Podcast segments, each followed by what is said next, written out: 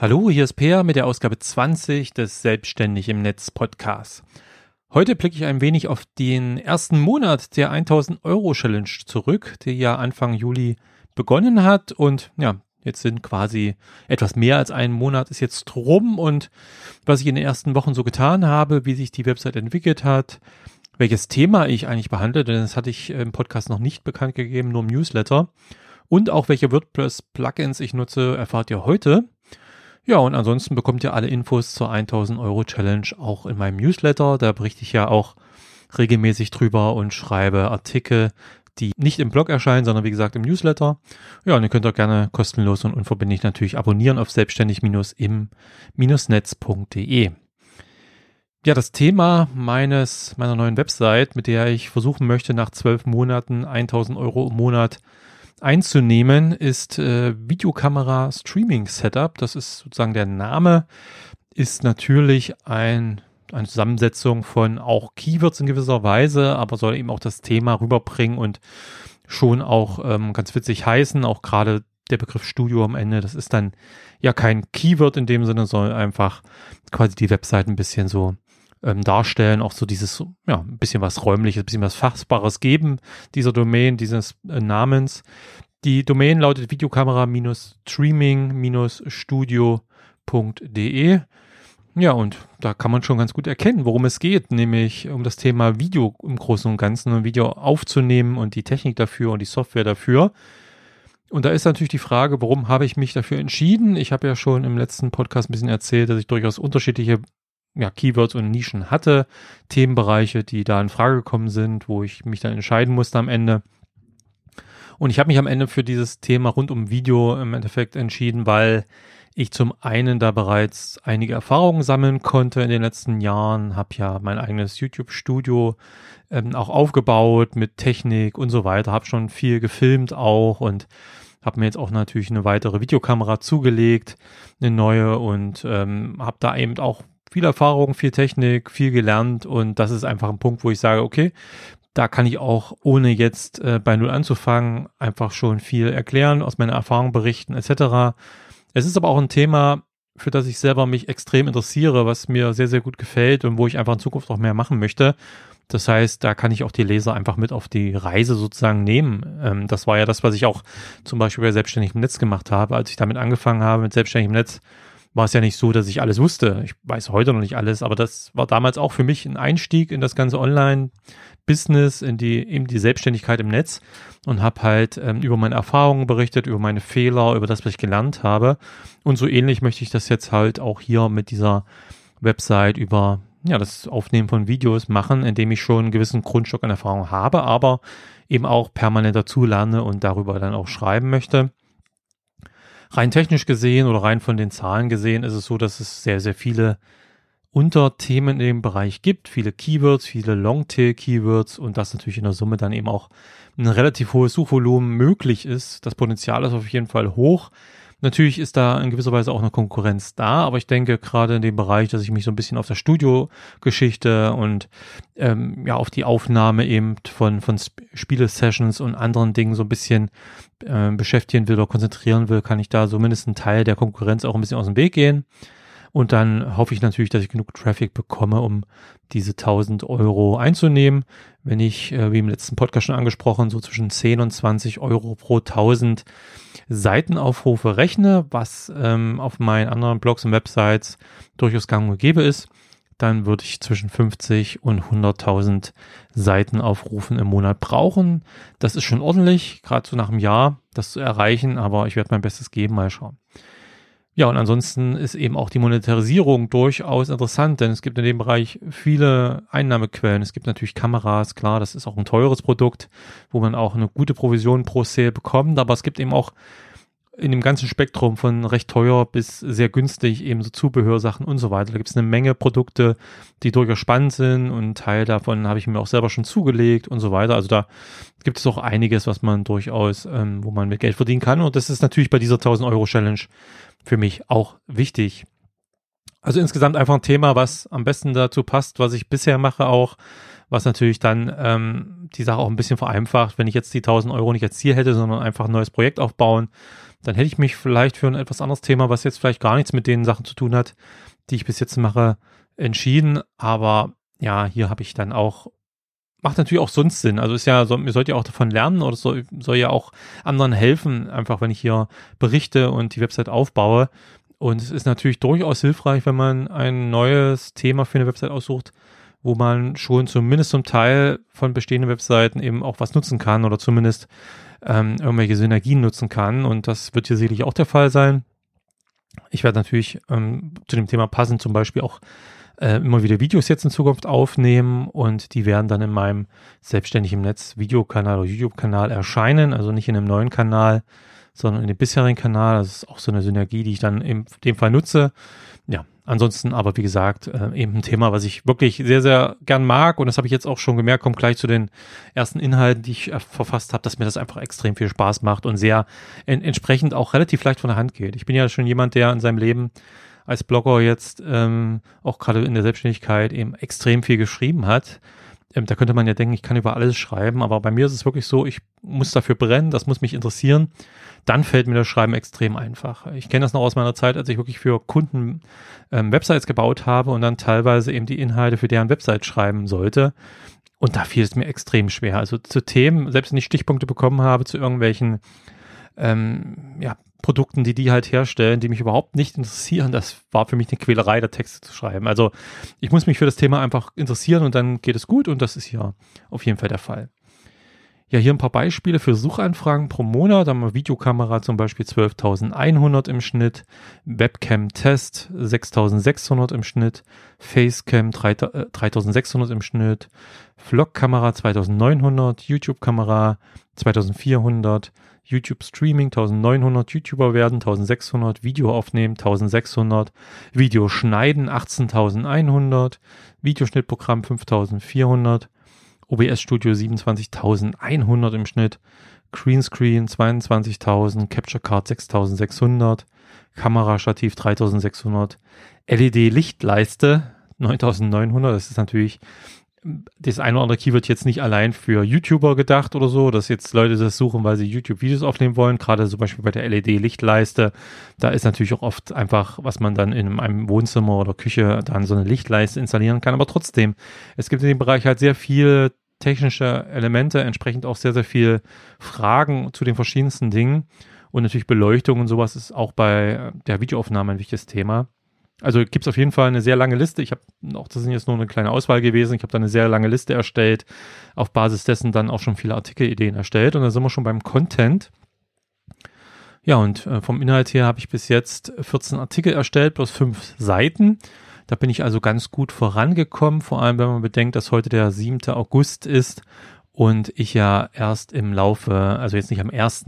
Juli die Website online gestellt habe, sondern so nach zwei Wochen die Website online gestellt habe, schon da erste Artikel zwar geschrieben hatte, aber jetzt sagen wir mal in drei, vier Wochen 14 Artikel plus fünf Seiten, da bin ich eigentlich ganz relativ zufrieden. Das ist nicht ganz so die Pace, die ich eigentlich benötige, um auf diese 50 Artikel nach drei Monaten zu kommen. Das wird eng, aber wir werden sehen. Zur Not machen wir das halt im vierten Monat fertig. Ich meine, das ist jetzt auch nicht schlimm, aber dass man halt auf jeden Fall so als Ziel erstmal relativ viele Inhalte online äh, stellt. Ja, es sind aber auch teilweise eben auch längere Artikel, also gerade so die ersten Artikel, die ich geschrieben habe, das sind schon 1500, 2000 Artikel, äh, 2000 Wörter Artikel, ähm, also relativ lange Artikel, die natürlich auch ihre Zeit brauchen. Ich habe dagegen auch viele ähm, auch Artikelideen, die auf zum Beispiel auf Fragen von Nutzern basieren, die dann relativ kurz beantwortet sind, also vielleicht 500, Artik äh, 500 Wörter, die natürlich deutlich schneller geschrieben sind dann. Also da ist natürlich auch dann nochmal Luft nach oben, auf die, äh, auf die 50 Artikel dann nach drei Monaten zu kommen. Das ist übrigens auch eine Sache, die ich durchaus empfehlen kann. Ich äh, nutze zur Recherche natürlich SEO-Tools, um Keywords zu finden, aber ich schaue mir zum Beispiel auch die Google-Suche an und gebe dort einfach mal so eine Frage ein. Ähm, ja, also wie nimmt man Videos auf zum Beispiel einfach als Frage.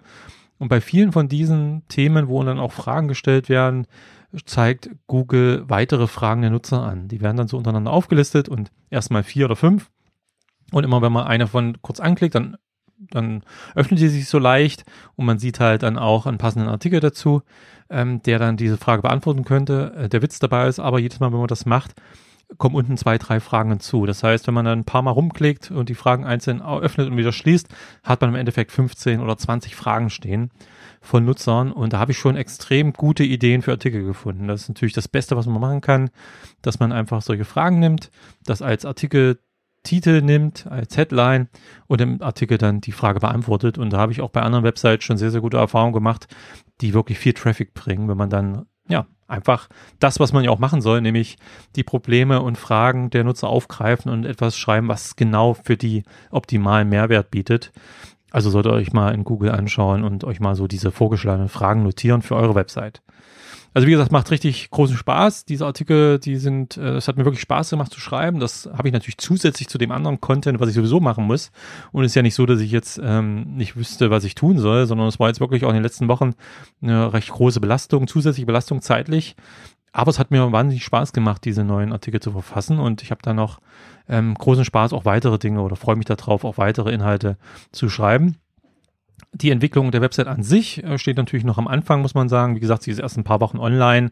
Da darf man jetzt noch keine großen Rankings erwarten. Es gibt aber so ein paar kleine Rankings. Ich sag mal so Long, Long, Long Rankings. Also Longtail Keyword ist schon ein bisschen übertrieben, sondern Long, Long Tail. Also zum Beispiel die Frage, lohnt es sich heute noch YouTuber zu werden? Das ist natürlich eine, die jetzt nicht wirklich Suchvolumen ausgegeben wird. Aber es gibt ein paar, die das sicherlich fragen. Da stehe ich im Moment auf vier und stand sogar schon auf Position zwei. Also natürlich, wie gesagt, jetzt kein Keyword, was die Website nach vorn bringen wird, groß. Aber ist natürlich schon mal ein Zeichen, dass Google meine Website indexiert und dass dann auch durchaus so eine speziellen Sachen dann auch ganz gut ranken. Ähm, wo ich auch ganz gut unterwegs bin, ist kostenlose Videoschnittprogramme. Da gibt es immerhin ein Suchvolumen von 1900 pro Monat. Da war ich schon mal auf Position 17. Jetzt, wo ich heute geguckt habe, war es 19. Das schwankt natürlich und das ist auch ganz normal. Das habe ich jetzt in den letzten Nischenseiten-Challenges und immer wieder erzählt, dass es am Anfang äh, sehr, sehr normal ist, dass die, dass die Rankings stark schwanken. Das sieht man auch zum Beispiel bei YouTube Einnahmequellen. Da war ich schon mal auf Position 56, bin jetzt im Moment gerade wieder raus aus der Top 100 und bei beste kostenlose Videoschnittprogramm da war ich sogar schon mal auf sieben, Position sieben in Google und jetzt im Moment wieder gar nicht in den Top 100 und das wechselt dann von Tag zu Tag immer mal rein, mal raus. Da testet Google im Moment viel, probiert viel aus, nimmt einen mal rein, guckt, wie die Nutzer darauf reagieren, schmeißt es wieder raus und so weiter. Also das ist ganz normal. Das wird auch noch ein, zwei Monate gehen. Ich denke mal, so nach drei Monaten wird sich das ein bisschen beruhigen, aber das ist jetzt einfach im Moment so. Aber wie gesagt, ähm, Google macht damit was, ich sehe das und das ist auch eine schöne Sache, dass es ähm, in kleinen Schritten hier vorangeht. Ich habe auch schon erste Off-Page-SEO-Maßnahmen vorgenommen. Ich habe Blog-Kommentare hinterlassen, woanders. Ähm, natürlich versucht dort hochwertig zu antworten, auch passend natürlich zum Inhalt zu antworten, mir die Artikel vorher durchzulesen und einen sinnvollen Kommentar zu hinterlassen. Ich habe äh, meine neue Website in das ein oder andere Verzeichnis eingetragen. Nicht, dass das tolle Backlinks wären, aber ist halt so ein Teil des Backlink-Mixes am Ende, auch ein paar Verzeichnisse zu haben. Und ich habe natürlich auch über das ein oder andere Social-Media-Profil von mir schon den ein oder anderen Artikel der neuen Website ähm, geteilt. Und ja, das ist halt so die ersten Maßnahmen, die ich gemacht habe. Da wird sicherlich noch mehr kommen. Ich plane zum Beispiel im Bereich des Contents auch einen Roundup-Artikel, die ja in der Vergangenheit auch auf anderen Projekten sehr gut funktioniert haben, sowohl was hochwertigen Content angeht und Kontakte zu anderen, aber eben auch was Backlinks zum Beispiel angeht, die ich dann teilweise von den Teilnehmern dieser, dieses Roundup-Artikels bekomme. Ja, mal schauen, da werde ich sicherlich darüber berichten. Ja, und jetzt möchte ich einfach mal im Abschluss, zum Abschluss dieser Episode einfach mal die Liste der von mir genutzten Plugins durchgehen von meiner neuen Website. Einfach, das habe ich ja schon bei anderen gemacht, auch bei meiner Nischen-Website und da wird sich natürlich einiges wiederholen. Von daher gehe ich ja nicht so ganz in Det ins Detail bei allen ein, aber ich werde mal so durchgehen, damit ihr mal so mitbekommt, welche Plugins ich bei meinem WordPress hier einsetze. Das sind größtenteils kostenlose. Eins auf jeden Fall kostenpflichtiges. Mal schauen, vielleicht noch eins, aber auf jeden Fall sage ich immer ein paar Worte dazu. Es geht los mit A3 Lazy Load, A3 Lazy Load. Das ist halt ein Lazy Load Plugin. Das heißt, um Bilder eben erst zu laden, wenn sie in den Sichtbereich kommen. Das ist natürlich besonders sinnvoll bei Websites, die viele größere Bilder benutzen. Das halt nicht alle Bilder, die auch ganz unten im Artikel sind, gleich geladen werden, sondern nach und nach. Das ist auch kein Problem. Ähm, sollte man auch machen, habe ich auch bei dem einen oder anderen Projekt schon, wie beim Brettspiel-Blog, wo ich auch viele Fotos nutze und hier plane ich ja auch viele Fotos zu nutzen und habe das auch in den Artikeln schon teilweise. Man muss nur aufpassen, dass man den äh, C-Pixel der VG Wort da irgendwie ausschließt. Also entweder man lässt ihn gleich oben laden, dass er gleich auch im Sichtbereich ist. Man kann aber auch den CLPix gegebenenfalls ähm, hier ausschließen, denn bestimmte Klassen zum Beispiel können ausgeschlossen werden von dem Lazy Load und viele Plugins, die ähm, VG Word Pixel einbauen, geben dem ja auch dann eine bestimmte Klasse und entsprechend kann man die dann ja ausschließen. Dann haben wir AAWP, Amazon Affiliates für WordPress, mein Lieblings-Affiliate-Plugin, was ich halt nutze, um Amazon-Produkte einzubinden, Produktboxen, Bestsellerlisten und so weiter, Angebote auch aktuelle. Und das nutze ich natürlich auch. Das ist ein kostenpflichtiges Plugin, aber meiner Meinung nach auf jeden Fall lohnenswert. Gerade auch deshalb, weil ich halt zum Beispiel vom Sidestripe bei Amazon nur die Textlinks nutze und nicht die Bilder und auch nicht die kleinen Widgets. Denn sowohl die Bilder als auch die Widgets, das sind Skripte, die greifen halt auf den Server zu. Das heißt auf der anderen Seite aber auch, dass Amazon hier durchaus ähm, ja, die IP zum Beispiel des Besuchers der Website gerade auslesen könnte. Und das möchte ich eigentlich so pauschal nicht. Ähm, von daher nutze ich AAWP und das hat zum Beispiel einen Proxy drin. Das heißt, damit kann man auch Bilder einbinden. Die werden aber dann vom Server geladen durch einen Umweg über einen Proxy und das heißt, Amazon kann ja nicht die IP-Adresse des jeweiligen Websites-Besuchers sehen, was auch ganz nett ist. Dann habe ich Add QuickTag wieder installiert. Ich bin ja ein Nutzer des klassischen Editors. Ich habe das, kommt auch gleich der Classic Editor Plugin installiert. Ich mag diesen Block-Editor nicht, den neuen. Und mit dem Add QuickTag, da kann ich halt so einzelne, ja, sowas ähnliches, was der Blog-Editor halt macht, so Blöcke oder gleiche ganze Strukturen von Artikeln kann ich mir so hinterlegen als HTML-Code und kann dann halt Headlines etc. oder für bestimmte besondere, äh, ich nutze das zum Beispiel auch für Podcasts zum Beispiel, dass ich dann eine bestimmte Struktur habe und gleich mit den entsprechenden Links drin und so weiter. Also, dass ich so Vorlagen für Artikel mir hinterlege und dann schneller eben Artikel schreiben kann. Zur Bannerverwaltung nutze ich Advanced Ads. Das ist auch ein sehr, sehr gutes Plugin, welches ich auf eigentlich allen meinen Projekten nutze, um Werbebanner einzubauen, aber auch Textanzeigen und auch interne Teaser und so weiter. Das funktioniert sehr gut. Anti-Spam-Bee habe ich installiert, weil ich auch hier die Kommentare aktiviert habe und natürlich nicht möchte, dass zu viel Spam hier durchkommt. Dann habe ich Auto Affiliate Links, das ist ein Plugin, welches oder grundsätzlich dafür gedacht ist, dass man automatisch Affiliate Links einbaut. Das heißt, man gibt, man gibt ein oder mehrere Keywords an und dazu eine passende Affiliate, einen passenden Affiliate Link. Und dann kann man noch ein paar Einstellungen vornehmen, wie oft das ersetzt werden soll und so weiter. Und dann wird halt automatisch bei der Ausgabe von Inhalten einer Website, wenn dort das entsprechende Keyword vorkommt, dann auch das mit einem Affiliate-Link versehen. Man kann es aber auch nutzen, und das habe ich eben teilweise auch bei Projekten, um interne Links zu setzen. Ja, also bei meinem Brettspielblog zum Beispiel nutze ich das Plugin primär, um interne Links zu setzen. Das heißt, ich, immer wenn ich ein Review veröffentliche, dann verlinke ich automatisch äh, ja, den Namen des Spiels, des Brettspiels, welches ich vielleicht schon vorher mal in den News erwähnt habe oder eine Jahresvorschau etc. mit dem Review. Und so kann man eben auch schöne interne Verlinkungen damit machen. Dann das Plugin Autoptimize, das ist ähm, ja ein Automa Automatisierungs- oder Aut äh, Optimierungs-Plugin, wo ich halt äh, CSS, JavaScript und andere Dinge optimieren kann, um die Ladezeit zu verbessern. Damit kann man halt zum Beispiel Google Fonts deaktivieren, was ja auch eine Datenschutzgeschichte ist, dass man diese Fonts nicht über äh, die Google Server einbindet, sondern lokal speichert und dann einbindet. Hier kann man halt diese weil viele Themes haben halt bei den Amerikanern diese Google Fonts direkt äh, drin und äh, laden die halt direkt von den Google-Servern runter und das kann man zum Beispiel mit dem Ding deaktivieren. Dann natürlich das BackWP Up, also ein WordPress Backup Plugin. Das sollte man immer laufen lassen, um ja, die Website regelmäßig ähm, zu sichern. Dann habe ich das Category Order and Taxonomy Terms Order Plugin. Oh Gott, das ist etwas langer, länger Name und hier geht es einfach darin, dass ich Kategorien, aber auch einzelne Tags ähm, sortieren kann. Und ähm, das ist eine schöne Sache, weil normalerweise werden die Kategorien irgendwie nach Erstellungsdatum ausgegeben und ich möchte das halt ein bisschen ordentlicher und ähm, zum Beispiel alphabetisch und das kann ich halt mit diesem Plugin machen. Dann schon der erwähnte Classic Editor da ich eben, wie gesagt, den neuen Blog-Editor nicht mag und die ganze Optik und damit nicht klarkomme, für mich das auch nicht produktiv ist, wie der funktioniert. Also für Einsteiger sicherlich gut und wenn man davon keine Ahnung von HTML und Co. hat, eine schöne Sache. Es ist ja im Endeffekt ein Page-Builder, der neue Blog-Editor. Den, ich mochte aber schon vorher keine Page-Builder, weil ich das gerne alles per HTML selber genau so platzieren will, wie ich das haben möchte. Und deswegen nutze ich hier den Classic Editor weiter. Dann das Plugin Code Snippets, äh, was eine sehr schöne Sache ist. Früher, noch vor vielen Jahren, habe ich einfach Änderungen, die ich machen wollte, bestimmte Code-Dinge, die ich hinzugefügt habe, bestimmte Funktionalitäten in der Functions.php-Datei direkt beim Theme eingebaut, was natürlich durchaus den Nachteil hat, dass es einerseits nicht schön pflegbar ist und andererseits, wenn das Theme Update bekommt, durchaus diese Functions.php-Datei überschrieben werden kann wo dann alle Änderungen weg sind. Und mit diesem Code Snippets Plugin kann man halt sehr schön einzelne, ja, mehr oder weniger lange äh, neue Code-Teile integrieren. Die werden dann automatisch eingefügt, geladen, wenn die Website eben ausgegeben wird. Und da kann man schöne ähm, Ergänzungen und technische Dinge eben ganz bequem hinzufügen.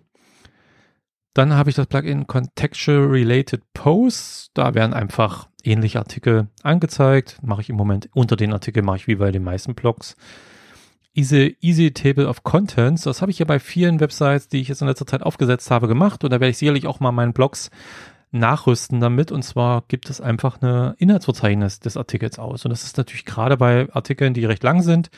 Und bei mir sind halt viele Artikel relativ lang.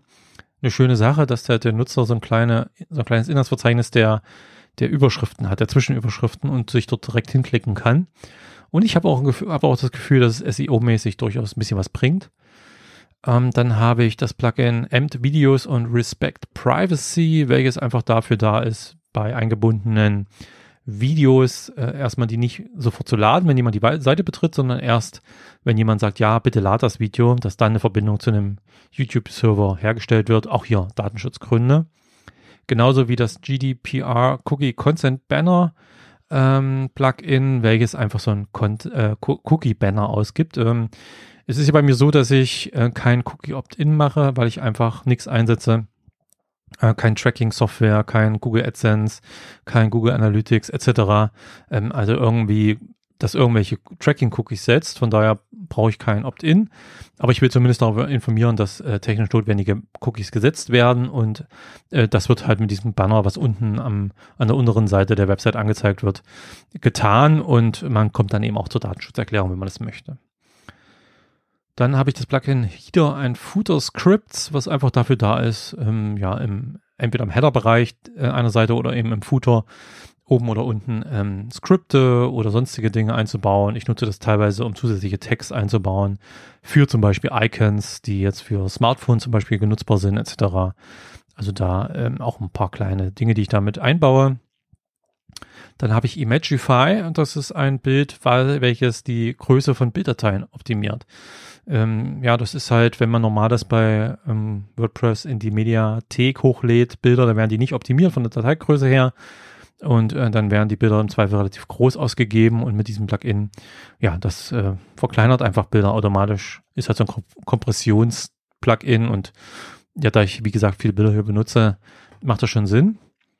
Dann habe ich Coco Analytics installiert. Das ist ja ein ja auch datenschutzfreundliches Analytics-Tool für WordPress, welches keine personenbezogenen Daten ähm, sammelt, auch keine Cookies. Das muss man allerdings in den Einstellungen einstellen, sonst setzt es Cookies, sollte man nicht tun. Also habe ich auch deaktiviert die Cookie-Setzung oh, und sammelt aber ganz gute Daten und ich nehme es halt als Vergleich zu Steadify, auf das ich auch gleich zu sprechen komme. Schadet aber nicht. Ich habe die Performance auch mal getestet, also da merkt man jetzt keinen keinen negativen Impact, dass ich jetzt zwei Statistik-Plugins hier einsetze. Dann habe ich Limit Login Attempts Reloaded, was einfach, ja, den Zugriff auf das Backend ein bisschen sicherer machen soll, wenn jemand zu oft das falsche Passwort eingibt oder zu, ja, zu oft falsche Zugangsdaten im Backend, dann ähm, wird diese IP-Adresse gesperrt und ich bekomme eine Info. Dann gibt es das Plugin Open Graph and Twitter Card Tags, was einfach dafür da ist, dass ich für, dass ich in meine Artikel und Seiten die entsprechenden Tags für Facebook, Twitter und Co. automatisch einbauen lasse. Pretty Links nutze ich hier auch. Das ist das Pretty Links Lite Plugin. Das heißt auch die kostenlose Variante, um eben bestimmte ähm, Affiliate-Links zu maskieren und damit eben auch besser pflegbar zu machen, indem man dann halt nur an einer Stelle den Link anpassen muss. Äh, nutze ich im Moment noch gar nicht, glaube ist halt nur bisher installiert, aber da ich im Moment wirklich nur Amazon-Links drin habe und die dürfen nicht maskiert werden, nutze ich das noch nicht, aber das ist sicherlich dann auch geplant in Kürze. Dann habe ich ja vor, auch für meine neue Website einen Newsletter aufzubauen. Das haben sich schon auch ein paar ähm, Nutzer angemeldet, was nach wenigen Wochen auch schon eine schöne Sache ist. Und ähm, um das relativ einfach in der Sidebar einzubauen, das Anmeldeformular, nutze ich das Rapid Mail Newsletter Marketing Plugin, welches halt direkt von meinem äh, Newsletter-Anbieter Rapid Mail stammt. Und damit kann man halt sehr einfach ja, ein kleines Formular zum Beispiel in die Sidebar einbauen. Ja, SSL-Verschlüsselung ist natürlich heute auch unumgänglich, sollte man auf jeden Fall machen. Und hier nutze ich das Plugin Really Simple SSL, um dieses Let's Encrypt-Zertifikat ja, zu aktivieren und ähm, wirklich auf allen Webseiten wirklich zu nutzen. Äh, nutze ich dieses kleine Plugin, funktioniert auch sehr einfach. Dann habe ich ein Recent Post Widget Extended. Ja, also ich habe festgestellt, dass ich bei dem einen oder anderen Theme oder bei einer oder anderen Website Probleme habe, die letzten Artikel auszugeben. Da wird teilweise ja ein bisschen Müll ausgegeben, statt die eigentlichen, der eigentliche der Artikelname. Und da ist dieses äh, Recent Post Widget Extended eine Alternative. Damit funktioniert es sehr gut und man hat noch ein paar mehr Einstellmöglichkeiten, um die letzten Artikel auszugeben, zum Beispiel in der Sidebar. Dann habe ich auch festgestellt, dass äh, hin und wieder der ein oder andere Post, äh, obwohl ich ihn geplant habe, auf eine bestimmte Uhrzeit nicht freigeschaltet wird und nicht, nicht online geht. Und da gibt es eben dieses kleine Plugin Shuttled Post Trigger. Das äh, probiert einfach mal oder schaut regelmäßig nach, ob irgendwelche Artikel ein Veröffentlichungsdatum hatten, ein geplantes, was schon vergangen ist und die halt nicht online gegangen sind und macht das dann nochmal quasi extra und stellt die dann online. Dann habe ich Scripts to Footer. Das ist einfach ein Optimierungsplugin, was halt einen guten Teil der ganzen Scripts, die Microsoft, äh, die WordPress lädt und die Plugins laden, in den Footer packt, also aus dem Header rausnimmt und in den Footer packt, um einfach schneller zu laden, die Seite. Search Meter habe ich auch installiert. Das ist ein kleines Plugin, mit dem man tracken kann, auch ohne personenbezogene Daten natürlich, aber indem man einfach mal ähm, ja zusammenfassen kann und eine Übersicht bekommt, nach was denn so gesucht wurde in der blog-internen Suchfunktion. Ähm, und ähm, da kann man zum Beispiel sehen, welche Suchanfragen wie viele Antworten bekommen haben und wie viele Ergebnisse und welche Suchanfragen vielleicht gar kein Suchergebnis bekommen haben. Das ist auch ganz interessant, um einfach mal zu schauen, okay, was wären denn noch für Inhalte interessant für meine Website. Simple CSS ist auch ein Plugin, was ich sehr intensiv nutze, was einfach es sehr einfach macht, äh, weiteren CSS-Code hinzuzufügen. Simple Images oder Simple Image Sizes hatte ich hier mal installiert. Ich weiß gar nicht, ob ich das jetzt noch brauche, das schaue ich mir nochmal an. Aber da war, ähm, da ich wollte ich ein bisschen die Einstellungen der Größen der einzelnen Bilder ändern, weil ich hatte hier einfach versucht, äh, dieses Artikelbild ein bisschen größer zu machen als bei dem Standard, äh, Standardvorlage des Themes. Und das ging in den normalen Einstellungen der Mediathek nicht.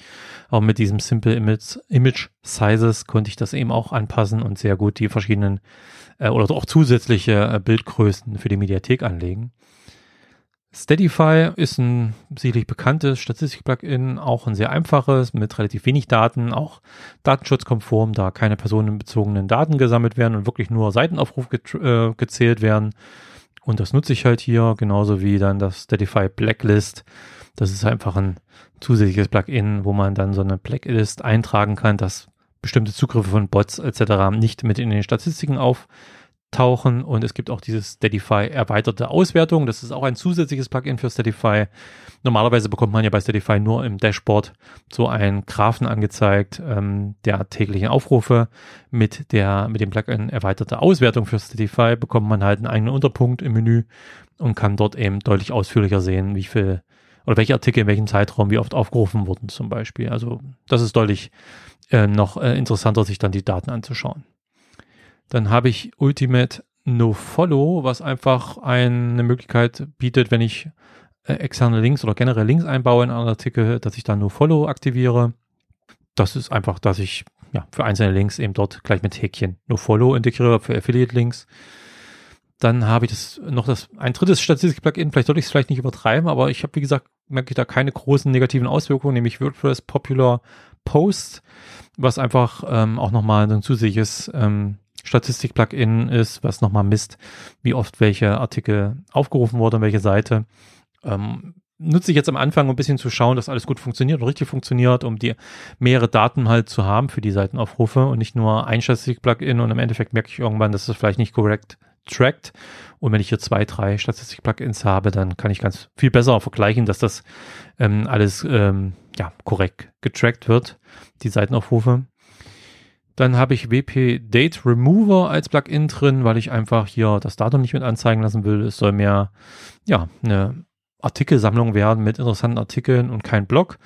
äh, mehr eine Website, sag ich mal, und da ist jetzt das Veröffentlichungsdatum ähm, ja nicht so interessant.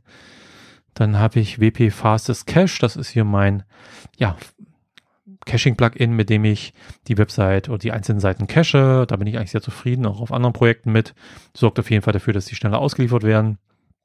WP GDPR Compliance ist ein Plugin, welches es ermöglicht, dass man zum Beispiel bei dem Kontaktformular und auch bei den WordPress-Kommentaren ein zusätzliches Feld mit integriert, wo die Leute halt erstmal dem Datenschutzbedingungen zustimmen müssen. Auch das ist eine Sache, die man heute eigentlich braucht, ähm, um diese Sachen dann zu speichern. Dann habe ich noch das WP Product Review Lite Plugin, mit dem ich halt Produktreviews dann in Zukunft auch anzeigen lasse in so einer schönen Reviewbox.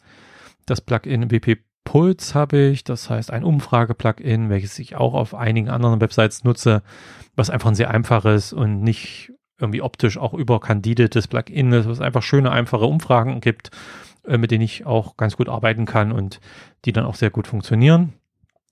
Dann habe ich noch etwas selbstprogrammiertes für die VG Word C-Pixel. Das nutze ich auch auf allen meinen Websites, um eben diese automatisch einzubauen bei neuen Artikeln. Und ich habe das Plugin Yoast SEO natürlich hier auch im Einsatz, um entsprechende SEO-Optimierungen der Artikel und so weiter vornehmen zu können, um auch beim Schreiben zu sehen, wo denn hier noch Verbesserungsmöglichkeiten sind. Ja, das sind meine Plugins, 41 aktive Plugins. Das ist eine ganze Menge. Da wird sicherlich der eine oder sagen, oh mein Gott, 41 Plugins. Man muss aber sagen, ein Großteil davon ist ja auch fürs Backend. Das heißt, der wird gar nichts im Frontend geladen. Das heißt, es wirkt sich überhaupt nicht auf die ähm, Ladegeschwindigkeit der Website aus. Also sowas, wie AdQuickTag zum Beispiel ähm, oder Anti-Spam-Bee. Das sind alles Sachen, die werden nur im Backend oder wenn ein Kommentar zum Beispiel abgegeben wird, etc., genutzt. Ähm, auch Back WP Up zum Beispiel oder andere Sachen wie das, der Classic Editor oder solche Sachen. Das sind halt alles Dinge, die werden nicht im Frontend geladen. Das heißt, ja, die Auswirkung auf die Performance ist gering. Und wenn ich mir meinen Page Speed äh, Wert anschaue, dann habe ich ja keine Sorgen. Das funktioniert sehr, sehr gut. Und ich bin ja auch, ähm, ja, das sind ja auch eigentlich in der größtenteils fast alle Plugins, die ich auch schon, mit denen ich auch schon gute Erfahrungen habe, die ich in anderen Projekten nutze und wo ich weiß, dass die performant sind, dass die aktualisiert werden und ähm, dass die jetzt nicht irgendwie die Ladezeit blockieren. Ähm, da merke ich auch immer wieder, wenn ich mal ein neues Plugin ausprobiere, dass ich da oft nicht zufrieden bin, weil ich merke, okay, das macht nicht das, wie ich es will, oder es ist äh, schlecht programmiert, ist zu langsam oder sonstige Probleme. Also, naja, Schuster bleibt bei deinen Leisten. Ich habe halt gute Erfahrungen mit einem gewissen einer gewissen Auswahl an Plugins und da bleibe ich eigentlich auch dabei und versuche jetzt nicht permanent neue Plugins zu installieren irgendwie. Ja, das war nochmal ein kurzer Blick auf die Plugins meiner neuen Website und demnächst wird es auch wieder ein Newsletter geben und auch ein Video von meiner neuen Website, wo ich weiter darüber berichte, wie sich die entwickelt und was ich mache. Mich würde es freuen, wenn ihr diesen Podcast von Selbstständig im Netz abonniert oder dann auch über Apple Podcasts eine Bewertung abgebt und eine Rezension. Das hilft mir einfach sehr dabei, dort sichtbarer zu werden und neue Hörer zu gewinnen. Ja, und ansonsten, wenn ihr Kommentare oder Fragen zur 1000 Euro Challenge habt oder zu irgendwelchen Themen, die ich heute im Podcast behandelt habe, dann hinterlasst doch einfach unter diesem Episodenartikel einen Kommentar und ich beantworte den gerne, beziehungsweise greife den auch gerne im nächsten Podcast auf. Das war's für heute und wir hören uns dann bald wieder.